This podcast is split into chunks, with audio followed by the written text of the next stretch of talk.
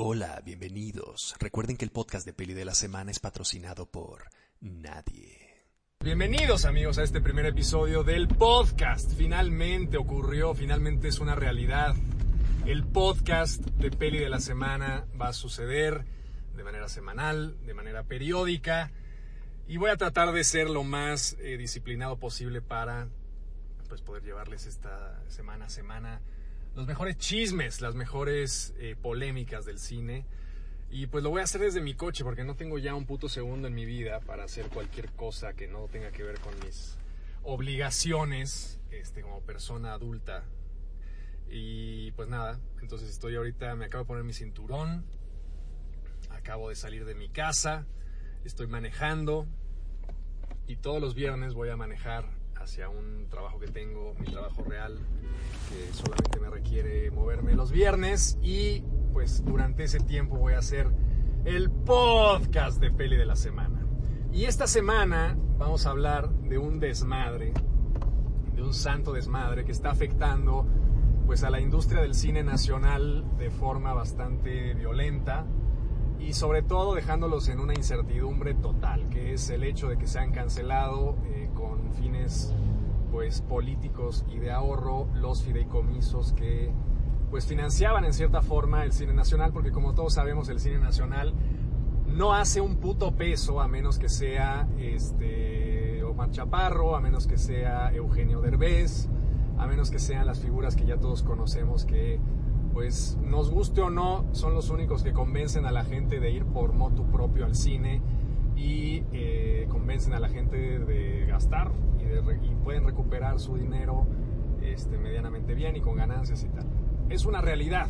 La verdad es que eh, todos los que defendemos al cine mexicano y que decimos, oigan, hay que ver un poco de cine mexicano, eh, dense una vuelta por los cines, hagan patria y ven esta película, pues realmente es una eh, situación que sí tiene sentido, es una opinión que tiene sentido, pero también es cierto que el cine mexicano de autor, el cine mexicano que va a festivales, el cine mexicano que cosecha premios, pues no es una inversión redituable. Es así de sencillo. Este, la última película que más o menos habrá, habría, habría podido hacer algo de dinero fue Roma de Alfonso Cuarón y pues como todos sabemos es una película que existió brevemente en los cines porque era una película de Netflix que a Netflix más bien le interesaba como The Irishman y como tantas otras inversiones millonarias este, lo que ellos querían era generar eh, suscripciones. No querían generar eh, taquillas sino querían generar suscripciones. Entonces pues, y como nunca sabemos los números de Netflix porque es una caja negra que nadie sabe qué tan bien le va o qué tan endeudada está, hay algunos este, reportes que dicen que Netflix está más endeudado que, que México, este, entonces pues nunca sabremos. Pero el caso es que el cine mexicano no hace dinero, el cine mexicano que consideramos valioso artísticamente no es capaz de convencer a la gente de ir a los cines. ¿Cuál es el problema de todo esto? O, bueno, ¿de qué se desprende este efecto de que el cine mexicano, que muchas veces sí es un cine de calidad, no convenza a la gente de asistir a las salas de cine? Pues tiene que ver un poco, pienso yo, con el hecho de, bueno, con muchas cosas. Primero que hay una poca educación este, cinematográfica en cuestión de la gente de a pie, de la gente normal, del, como todos nosotros. Y pocas veces en las escuelas se enseña, pues ya olvídate de arte, de cine, ¿no? Este, si de por sí las clases de arte suelen ser una mierda en México, las clases de cine más bien son inexistentes. Entonces, pues no hay una preocupación por enseñar al mexicano promedio lo que significa una película que no sea Transformers 20 o Godzilla 3000. Entonces, pues eso sí ya es un aspecto del país.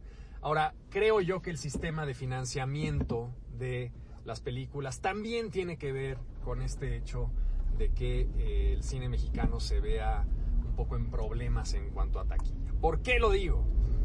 Lo digo porque una vez al año sale el anuario estadístico del INCINE y en ese anuario estadístico del INCINE uno se sienta un ratito, una hora a consultar las estadísticas anuales del cine en México, pues te vas de espaldas porque finalmente lo que ves es al año se producen ciento y tantas películas mexicanas. Y dices, ah, cabrón, pues bien, estupendo. Ciento y tantas películas mexicanas, formidable. Ahora, dentro de esas ciento y tantas películas mexicanas, a la hora que uno ve la recaudación de esas ciento y tantas películas mexicanas, dentro de las que se encuentra, por supuesto, el cine de Omar Chaparro, el cine de Eugenio Derbez, todo el cine de Marta Gareda, la grandísima colección Criterion de Marta Gareda. Este, ahí lo que encontramos es que la gran mayoría de las películas, de esas ciento y tantas películas, no se estrenaron durante el año, más allá de una semana, si bien les fue. Y recaudaron eh, montos verdaderamente ridículos, verdaderamente ridículos. Entonces, ¿qué ocurre? Que cuando uno habla de cine mexicano y cuando uno no sabe de cine mexicano y de repente dice, a ver, voy a meterme a ver una película de cine mexicano y te toca la mala suerte, si no sabes nada, imagínate que no sabes nada de pinche cine mexicano, y dices, a ver, tengo ganas de ir a contribuir con el cine mexicano, me voy a meter a ver una película de cine mexicano. Te puede tocar cualquiera de las ciento y tantas películas que salieron ese año. Y la verdad es que el cine mexicano se financia, pues, eh, no con la mayor de las, de las sapiencias, sino que se tienen que acabar un presupuesto dado y ese presupuesto se divide en un número X de películas que, se, que concursan, que muchas veces no tienen la calidad suficiente. Ahora, eso es no estoy diciendo que esté fenomenal quitar los, los, recursos del cine mexicano, porque hay muchas películas que se financian con dinero público que son pésimas. Eso es un hecho. Eso es un hecho. ¿Y qué pasa? El gobierno se tiene que enfrentar, o más bien la Secretaría de Cultura, se enfrenta a la disyuntiva de decir, a ver, si yo financio solamente a las películas que realmente valen la pena, en mi anuario estadístico de cine solo puedo decir que estrené 25 películas en lugar de ciento y tantas. Y eso políticamente se ve mal. Entonces dices, oye, estás haciendo mal tu trabajo, no estás fomentando el cine mexicano, porque el año pasado que estrenaste 70 mierdas y 30 películas buenas, pues estrenaste 100 películas. Y ahora este año que escogiste la calidad en lugar de la cantidad, solamente estrenaste 30. Pero el número que se publicita es el número de las películas que fueron financiadas. Entonces tienes la bronca de que se financiaron, si tú escoges la calidad, financias menos películas y políticamente te ves mal. Entonces hay una apertura y una serie de compadrazgos que generan una sobreproducción, a pesar de que 100 películas no son nada, Hollywood estrena muchísimas más películas al año, pero se genera una sobreproducción que no merecería haber, al menos no merecería el financiamiento público. Entonces, sí hay problemas respecto al modo de financiamiento que el gobierno mexicano ha establecido para financiar el cine de manera pública. Ahora, dentro de todo ese problema, este, lo que es cierto es que tampoco se puede eliminar el fideicomiso que financia el cine porque también hay películas, y lo sabemos, que no se verían y que valen mucho la pena que existan.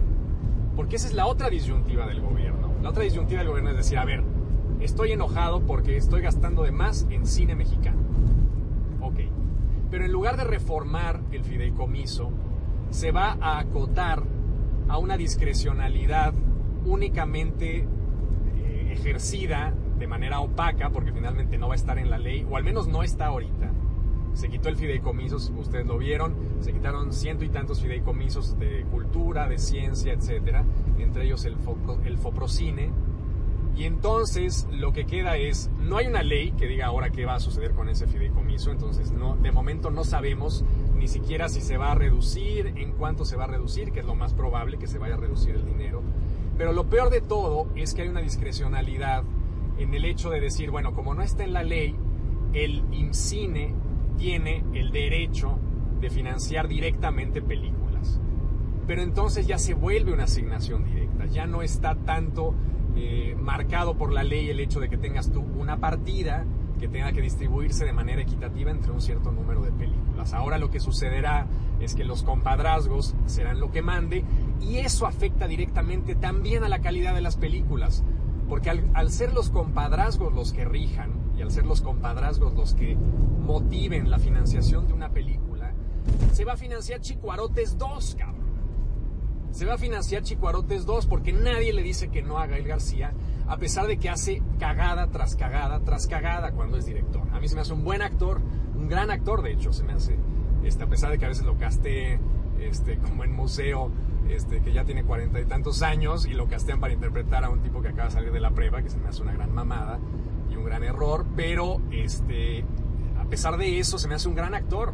Me gusta, me gustó Enema, por ejemplo, una película de Pablo Larraín que les recomiendo porque no es muy buena, pero tiene grandes actuaciones.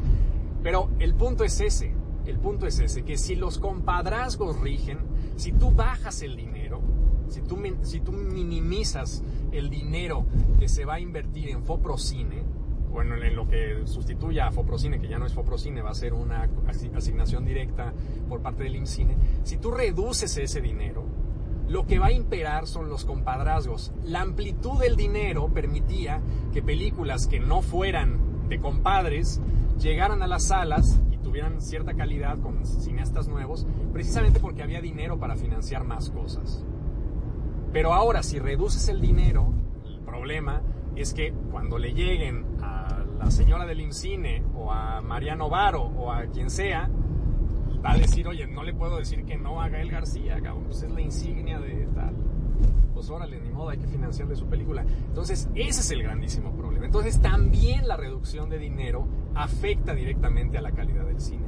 Y eso, esa afectación a la calidad del cine, es lo que genera que la gente no vaya al puto cine a ver cine mexicano.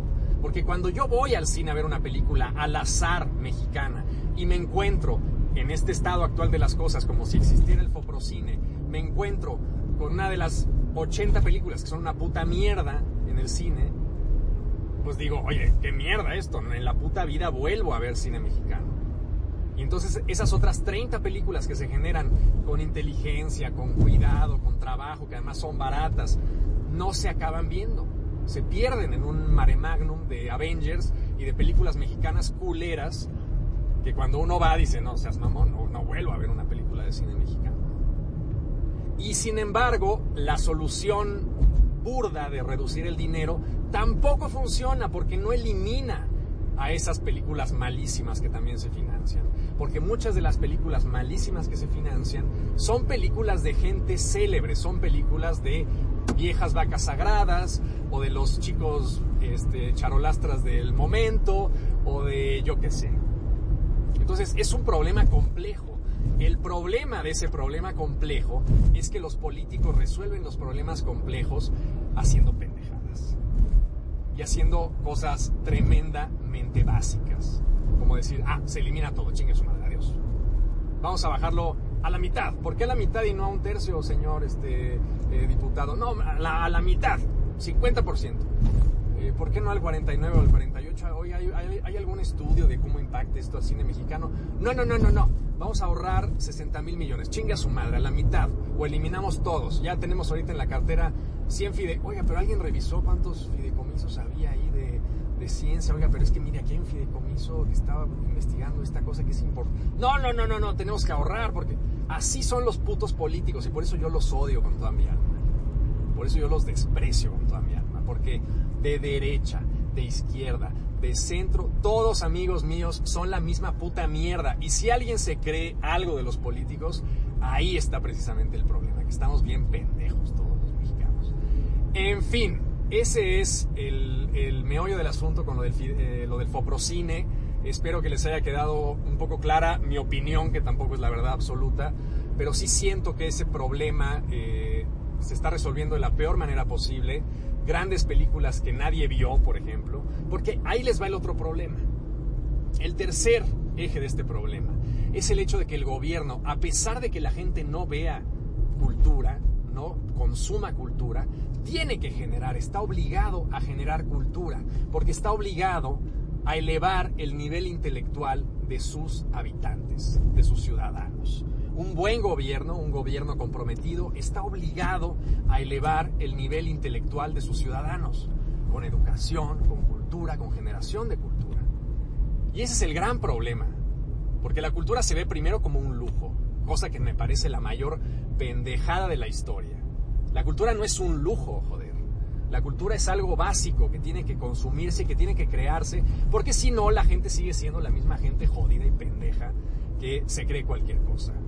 Entonces, la cultura se tiene que generar, no es un lujo la cultura. Ir a un museo no es un lujo. Ir a un museo es una necesidad y es un derecho y tendría que ser casi gratuito, vamos. Ahora, el hecho es ese, que el gobierno tiene que financiar películas que tengan poca taquilla y que sean buenas, que sean de calidad, porque contribuyen a generar público esas películas.